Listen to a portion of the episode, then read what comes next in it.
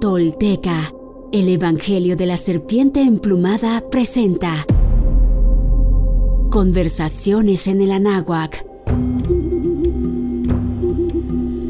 Esta es una mesa de discusión insertada en distintas entregas de los capítulos de nuestra serie para discutir y desmenuzar no solo el libro del Evangelio de la Serpiente Emplumada de Frank Díaz, en el cual se basa nuestro podcast, sino todos aquellos temas derivados de la historia y los planteamientos filosóficos, antropológicos, históricos, sociales y culturales que propone el texto original y sus personajes.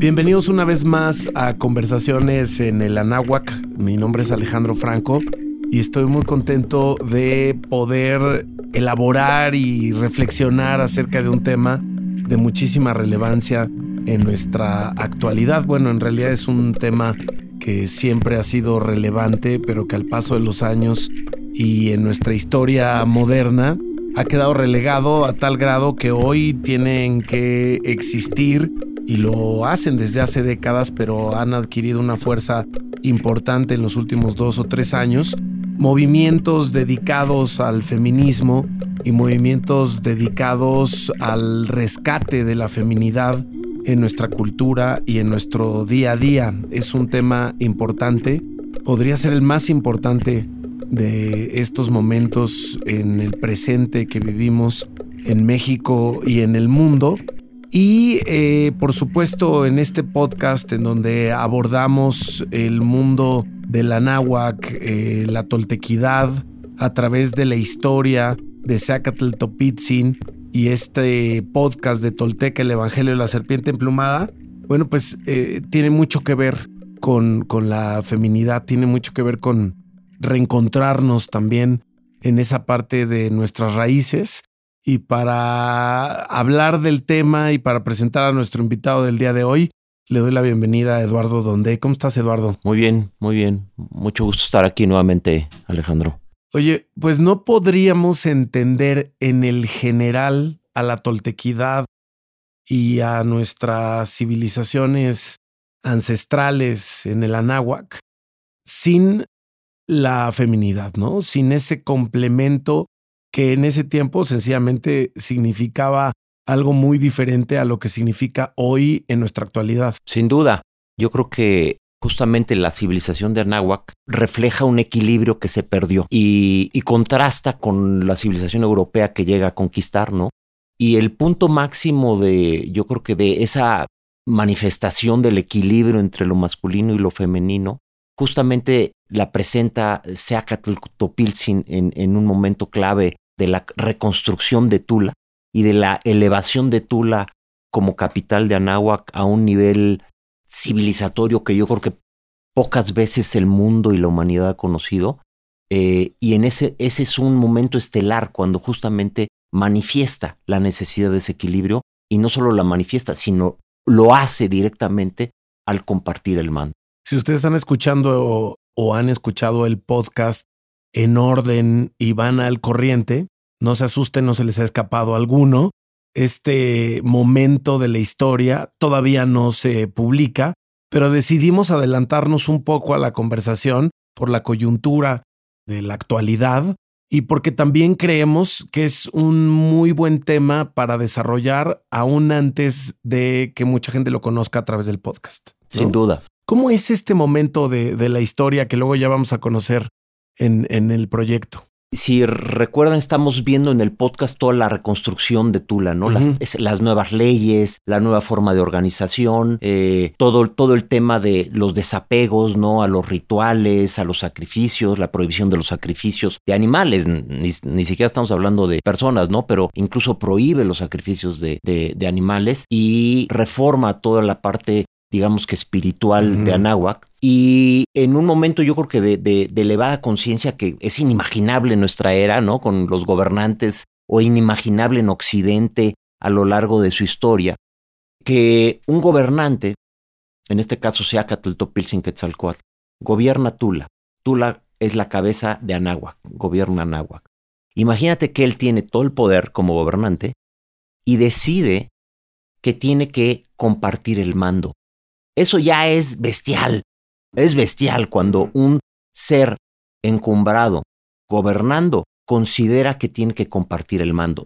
Eso ya habla de un nivel de conciencia, yo creo que nunca visto eh, en los gobernantes eh, de los últimos cinco mil años. Y todavía más allá de eso, ¿quién decide? ¿Qué decide que tiene que compartir? ¿Con quién decide que tiene que compartir el mando? Con una mujer, no con otro hombre, con una mujer. O sea, justamente en base a las enseñanzas de sus abuelos, reconoce que hay un Dios, Quetzalcoatl. Y entonces nombra a esta mujer que tenía un trabajo de elevada conciencia como la mano izquierda y comparte el mando con ella, eh, lo cual evidentemente genera mucha inquietud en las autoridades de la propia Tula y en agua, pero que refleja justamente algo, pues yo creo que pocas veces visto en la humanidad, ¿no? Sobre todo en, en el legado que tenemos de Occidente, de una sociedad, de una civilización en donde lo masculino, pues, ha de alguna forma anulado en muchos sentidos ese equilibrio y anulado en ese camino todo el lado femenino. Es muy importante entender en ese sentido la feminidad como un complemento de todos los seres humanos, porque al final del día todos somos en gran porcentaje esa dualidad. Bueno, más bien, estamos construidos de esa dualidad. Y es importante entonces entenderlo así, ¿no? Esta decisión de Seacatl de compartir el poder es también la necesidad de encontrar un complemento de algo que sencillamente él no tiene, es decir, sí tiene en el interior, pero como líder de toda una civilización de un momento de la historia, entiende que le está haciendo falta eso. Claro, yo creo que él, tiene un nivel de conciencia tan elevado, entiende perfectamente el equilibrio entre masculino, femenino, que todo el planeta, el universo tiene sus componentes y que por lo mismo el gobierno de Tula y de Anáhuac debe de tener esa complementariedad. Pues nuestro invitado del día de hoy, que me encantaría que nos ayudaras a presentar para dar el contexto adecuado, ha estado en un contacto eh, permanente durante muchos años con la feminidad, con lo que representa y también con la energía que implica la misma en cada uno de nosotros. Me encantaría que me ayudaras a presentarlo en esta conversación en el Anáhuac. Sí, pues aquí está con nosotros Daniel Prieto. Eh, Daniel Prieto hace un trabajo que se llama La Voz Humana desde hace más de 30 años. Y en ese trabajo justamente lo que hace es buscar esa reconexión, pero desde un trabajo femenino, en muchos sentidos, no masculino. Entonces, por lo mismo, incluso prácticamente no habla en el trabajo, ¿no? O sea, eh, la transmisión, la mente, el trabajo de la mente es muy masculino. Y todo lo que hace Daniel en, este, en estos talleres es justamente a través de la lectura del piano, está llevando a todos los que participan, pero los que participan están tocando al resto de la humanidad, a justamente reconectar al ser humano con el lado femenino y con la parte que fue cortada del ser humano en esta era que hemos vivido en los últimos cinco mil años, ¿no? Es un trabajo espectacular. Eh, yo no he visto y no conozco, en más de 30 años que he estado en N número de, de, no conozco nada como lo que hace Daniel.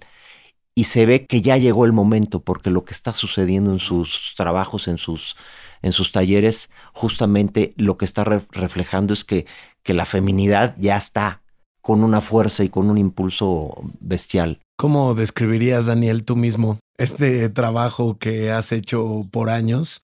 Y bueno, eh, que quede en el reporte oficial de este podcast que te vamos a escuchar y que vamos a tener la posibilidad de platicar contigo de temas que llevas más a la práctica que, que a la teoría, que no es que platiques tanto, sino que más bien ejecutas y generas una energía alrededor de. Bienvenido.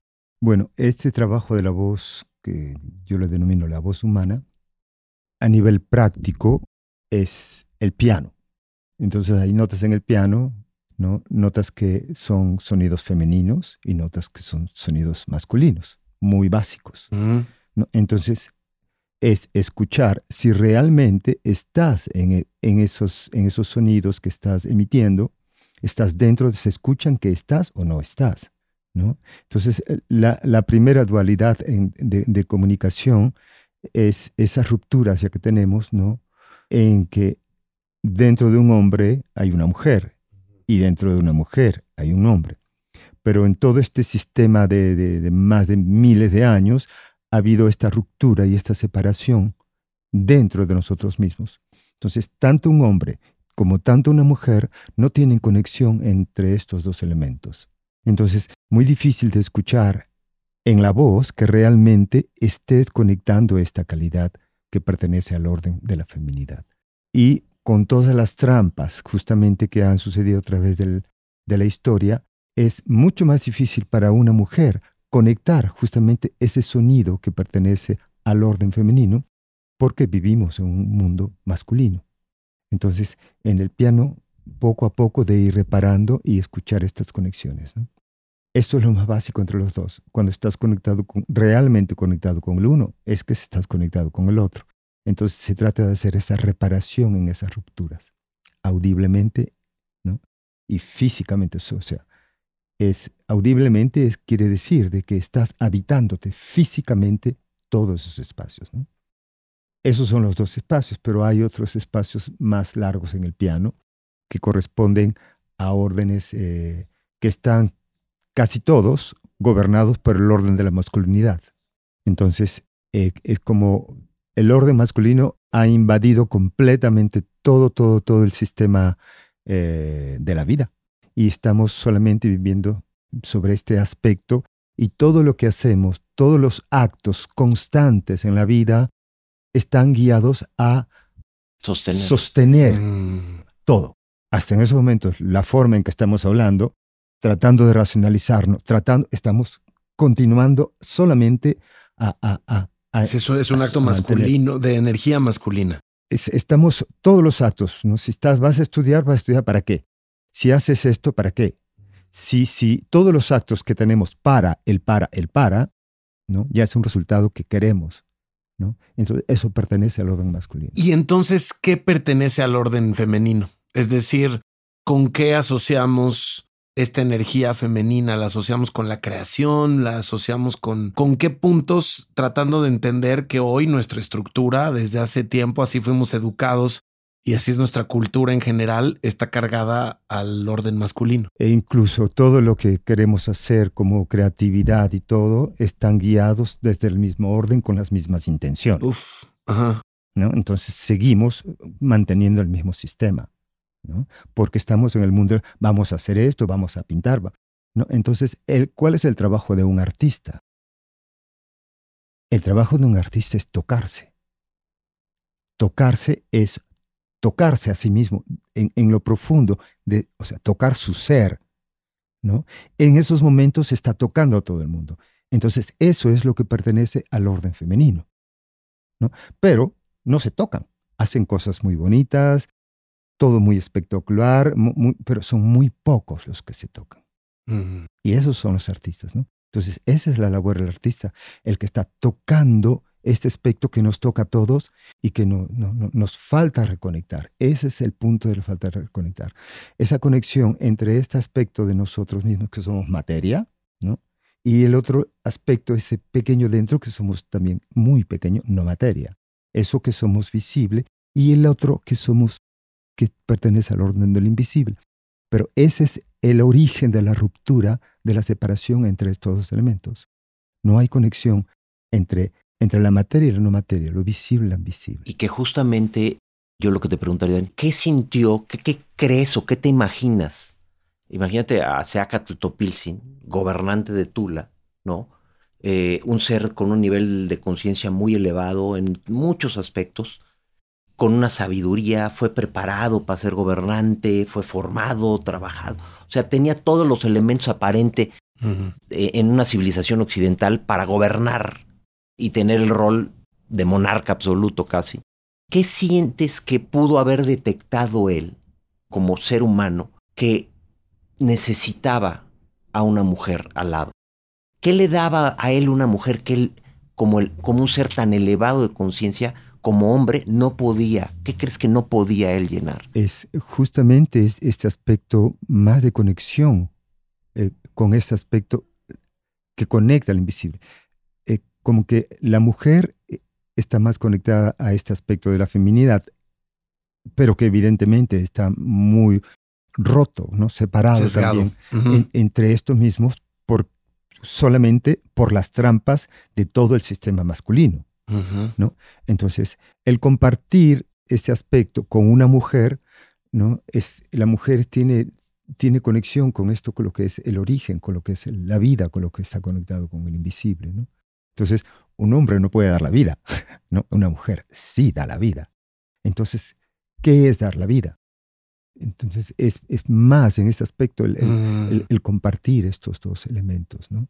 Y entonces es por, por aquí que donde vienen más preguntas. Y que justamente esto lo hace cuando, cuando empieza a reformar la parte religiosa, que un poco su, su crítica a, lo que ha venido funcionando en la parte espiritual religiosa es que los rituales acaban haciendo rituales sin entender y sin realmente conectar, ¿no?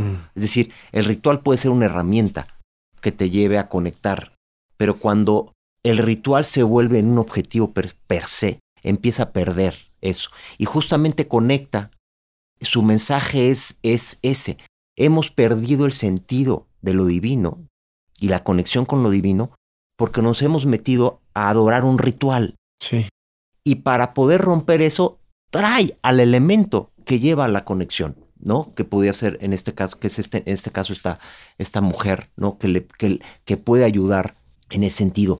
Y en base a esto, ¿cómo ha sido ese, ese proceso en el que hemos ido perdiendo esa conexión con lo femenino? Porque parece que cada vez estamos más alejados en cierto sentido de esa conexión con lo, con lo, con lo no visible. Este, como, como civilización eh, ha habido un, un, un crecimiento exponencial en donde se privilegia únicamente lo material, eh, la explotación del planeta, ¿no? La explotación de la mujer, la explotación de la gente, ¿no? O sea, es como un uso, este, como un uso continuo, ¿no? Este, ¿cómo sientes tú o por qué se dio este proceso en la, en la, en la propia humanidad, en, eh, de, este, de este desequilibrio que vivimos hoy? Cuando hablo un poquito del el, pasado, ¿no? En esta parte del pasado, en, en la evolución del pasado, ¿no? Como seres errantes, vamos a decir, ¿no? recolectores, ¿no? Era la mujer la que tenía esta conexión, la mujer, en, su, en su ciclo de 30 o 28 días, ¿no? En la mitad, de, en todo ese periodo, es ella que tiene al interior, ¿no? Durante el momento, periodo cíclico, eh, esta conexión con el invisible, ¿no? Es, dentro de ella se comienzan a mover todas las hormonas, ¿no?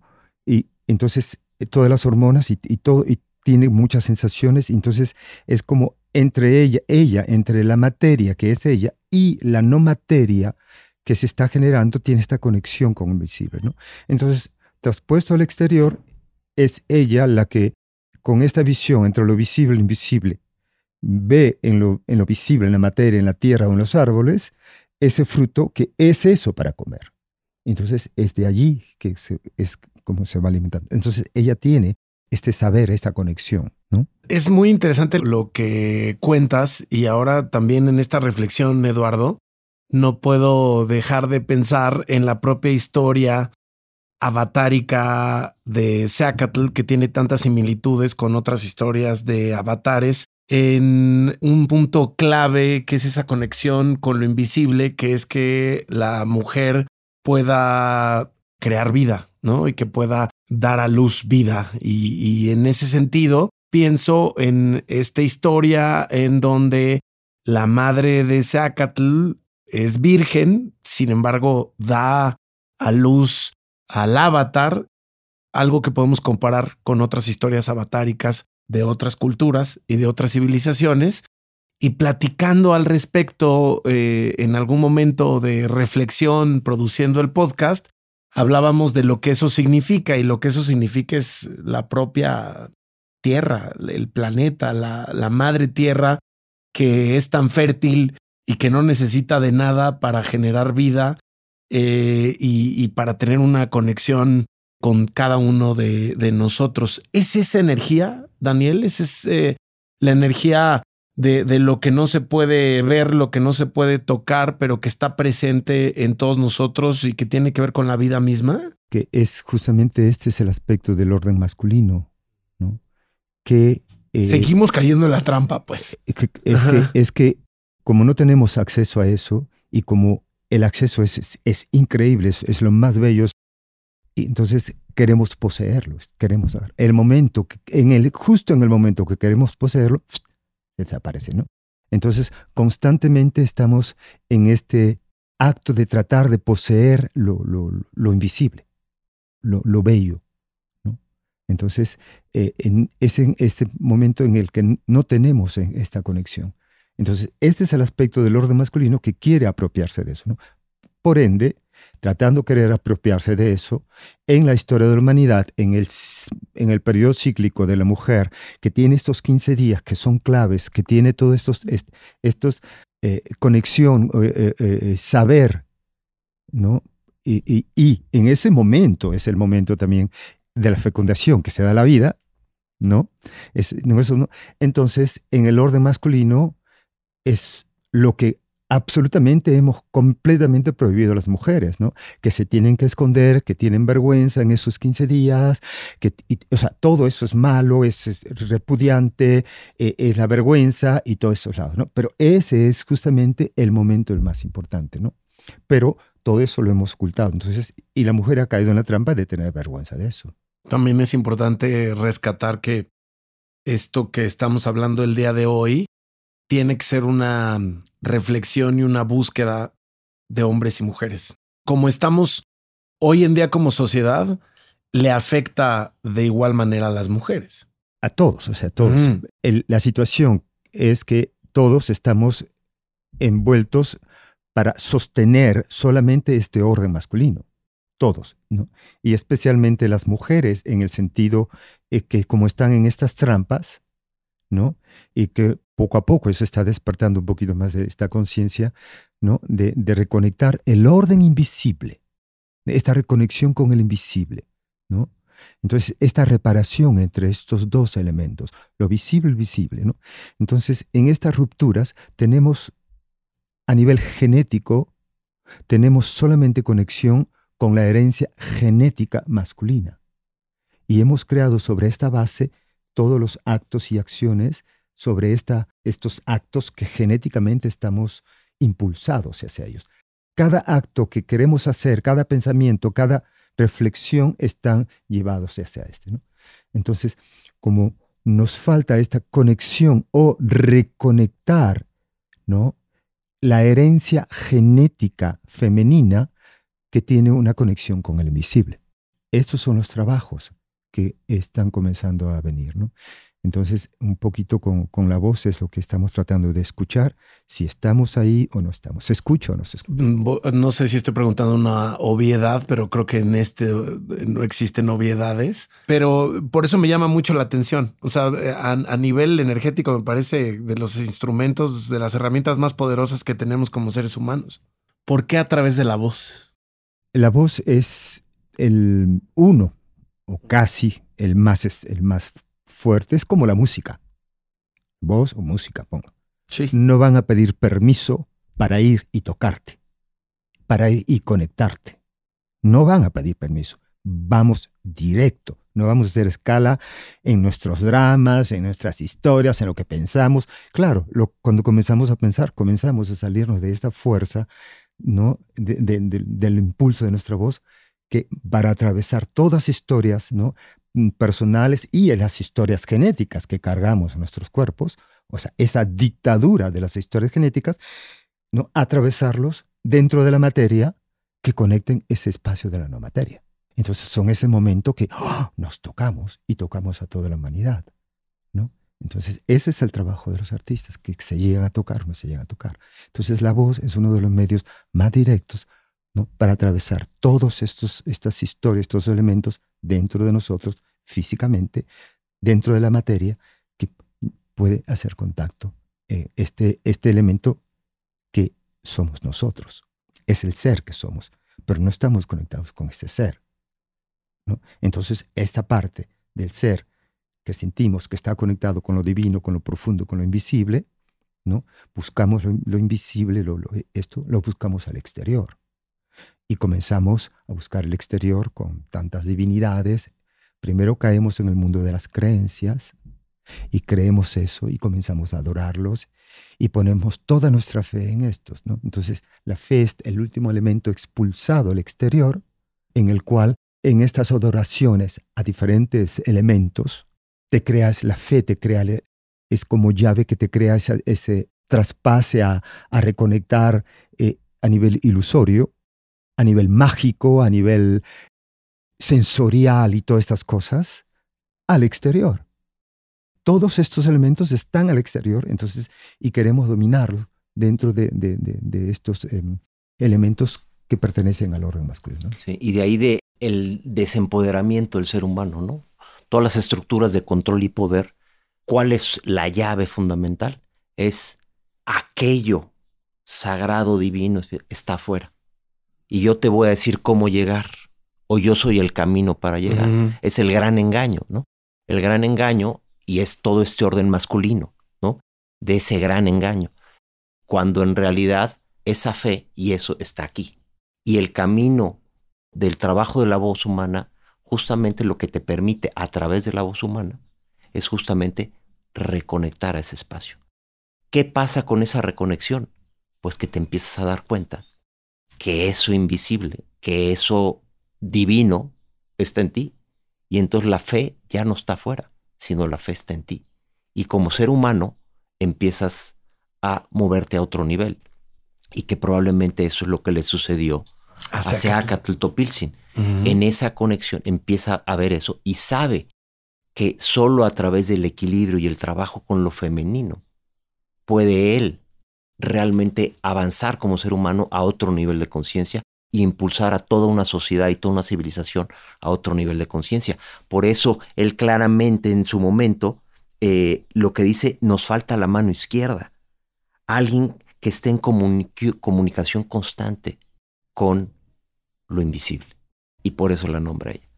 Porque él sabe que como hombre, como heredero de una civilización, no tiene eso. Solo una mujer lo puede dar. Y solo él se puede realizar a través de que una mujer lo, le permite ese contacto con la divinidad, que es parte de lo que, lo que has descubierto en el piano, ¿no? En, en el proceso del piano, esos, esos diferentes espacios que justamente pueden llevar a un ser humano, sea hombre o mujer, justamente a esa reconexión. Entonces, eh, están las partes eh, masculino y femenino. En el piano. Más en el piano, subes un poco más, entonces están estos órdenes de las religiones. O sea, masculino y femenino están prácticamente en el centro, ¿ok?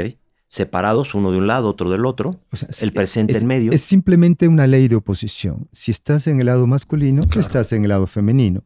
Y si estás en el lado de, de las religiones masculinas, estás conectado con el aspecto de las religiones femeninas, como ley de oposición.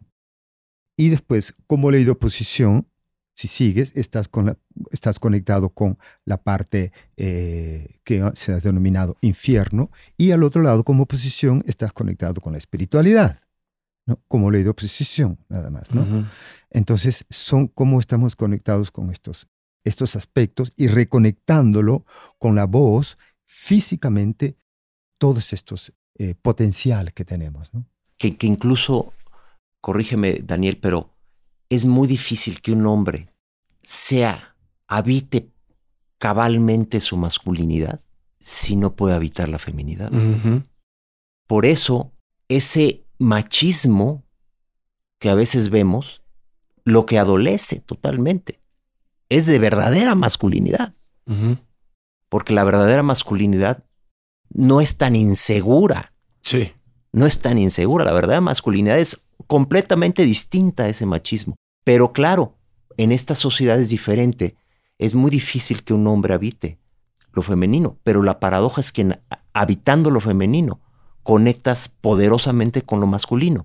Habitando la, parte de la religión masculina o femenina, puedes realmente conectar con la religión eh, eh, masculina y habitando y pudiendo ir al infierno, puedes llegar justamente a ese espacio sagrado que en muchas religiones se ha reconocido como el, el camino de los 40 días en el desierto de Jesús, ¿no? de, Buda, de cierta Gautama, ¿no? Son esos procesos de atravesar esos... La oscuridad. La oscuridad, ¿no? Y solo al atravesar esa oscuridad puedes conectar con esas partes.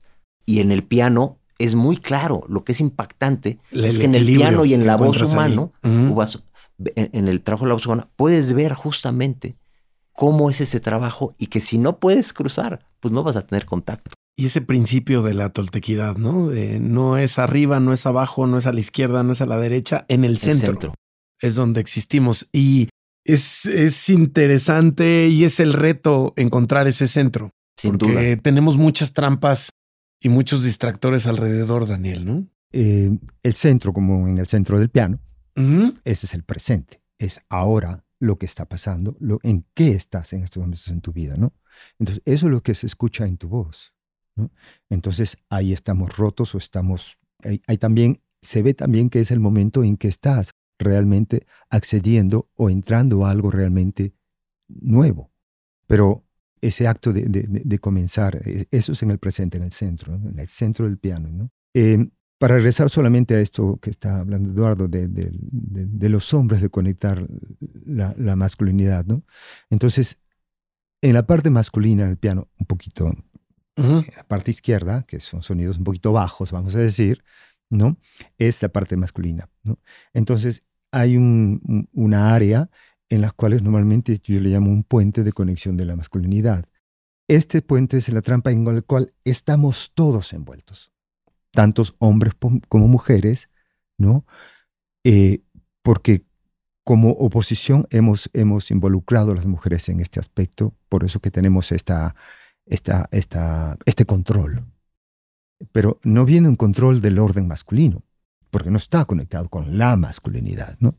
Entonces es un puente en el cual los hombres saltan de puente con estas fuerzas y estas voluntades y estos poderes y estos hacer y continuar, ¿no?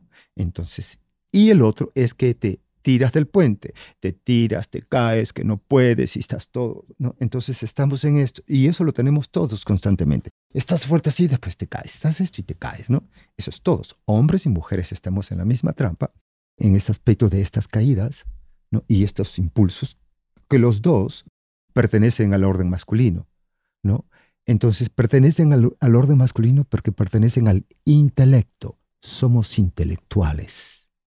Y entonces a nivel intelectual es que estamos conectados con la masculinidad. Pero internamente, con las, verdaderas fuentes de la masculinidad, no tenemos conexión. Estamos por las ramas entonces, ¿no? Y para las mujeres, cuando un hombre, cuando se escucha en su voz que realmente está conectado con esta este, este, este, este, orden masculino, entonces sí está interpelando a las mujeres este orden femenino. Pero para ir a conectar un hombre esta este puente, primero tiene que ir a conectar la estos sonidos femeninos. Solamente conectando estas calidades femeninas es el pasaje a conectar realmente este, esta calidad masculina. Que eso es lo, lo, lo, lo increíble, ¿no? O sea, cómo en una sociedad supuestamente dominada por lo masculino, en realidad no habitamos el sonido masculino, no habitamos el verdadero espacio masculino por el desequilibrio, por ese desequilibrio. Y justamente al reequilibrar, ese es el gran tema, como, como sociedad, como humanidad que debemos de saber. El reequilibrio no es un tema para beneficio de las mujeres, es un tema para todos. Nos va a llevar de género. Nos va a llevar a otro nivel, hombres y mujeres, si logramos ese reequilibrio. Si logramos como hombres poder tocar esos espacios femeninos, vamos a ser mucho más y vamos a ser por fin verdaderos hombres. Vamos a hacer lo que no hemos sido en general como sociedad. Si logramos tener la posibilidad de tocar eso femenino. Y cuando estemos habitando, como dice Daniel, ese espacio realmente masculino, le vamos a permitir a la mujer ser realmente femenina. ¿Ok? Porque si nosotros no estamos ahí, ¿cómo podemos esperar que la mujer esté realmente en ese espacio? si habitáramos hoy en día realmente lo masculino como incluso pensamos, sí estaríamos habitando también lo femenino.